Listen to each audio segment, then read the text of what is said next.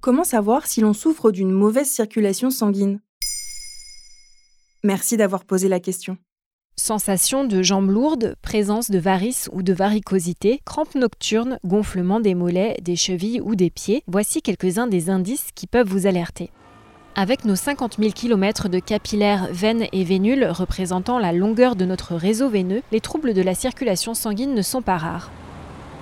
Ces troubles peuvent aller de la simple varice qui résulte de la dilatation excessive des veines aux hémorroïdes en passant par la phlébite, c'est-à-dire un caillot de sang situé dans une veine profonde, et plus grave encore, l'ulcère variqueux qui est une complication des varices ou des phlébites. Et comment fonctionne le réseau veineux? En résumé, les veines ont pour mission de transporter le sang vers l'hémisphère droit du cœur. Le sang est ici chargé de gaz carbonique et de déchets tels que l'urée ou l'acide lactique. A l'inverse, le sang est rechargé en oxygène et en nutriments lorsqu'il passe par les poumons. Alors là, ça va être un bon sang.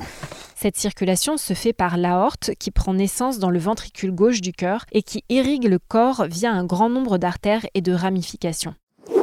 Comme l'explique le numéro d'été 2022 du magazine Dr Good, les valvules, les membranes qui dirigent le sang vers le cœur, peuvent perdre de leur efficacité avec le temps. La perte d'élasticité et de tonicité des veines est aussi en cause. Alors, le sang venant du bas du corps a plus de difficultés à remonter et stagne dans les veines des membres inférieurs. C'est ce qu'on appelle l'insuffisance veineuse et elle concernerait 18 millions de Français selon le magazine.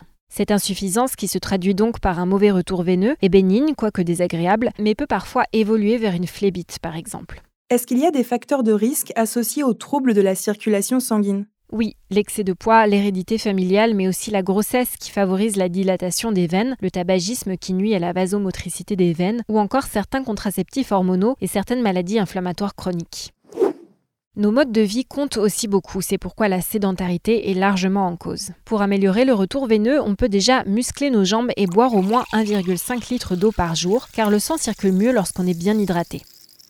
On évite également de rester trop longtemps assis. Il ne faut pas hésiter à se dégourdir les jambes ou faire de petits exercices avec ses jambes ou chevilles. Sache enfin que la sensation de jambes lourdes est aggravée par une alimentation trop salée puisque le sel retient l'eau. Et en été, ces sensations désagréables sont parfois encore plus présentes. Oui, la chaleur vient dilater les veines. En période de chaleur ou pas, tu peux surélever tes jambes en position allongée ou assise, mais aussi les doucher à l'eau froide. Des massages doux sont aussi conseillés, tout comme le port de bas de contention, notamment si on travaille debout. Ces bas sont d'ailleurs remboursés par la sécurité sociale lorsqu'ils sont prescrits par un médecin. Maintenant, vous savez, un épisode écrit et réalisé par Émilie Drujon. Ce podcast est disponible sur toutes les plateformes audio et pour l'écouter sans publicité, rendez-vous sur la chaîne Bababam Plus d'Apple Podcasts. Baba.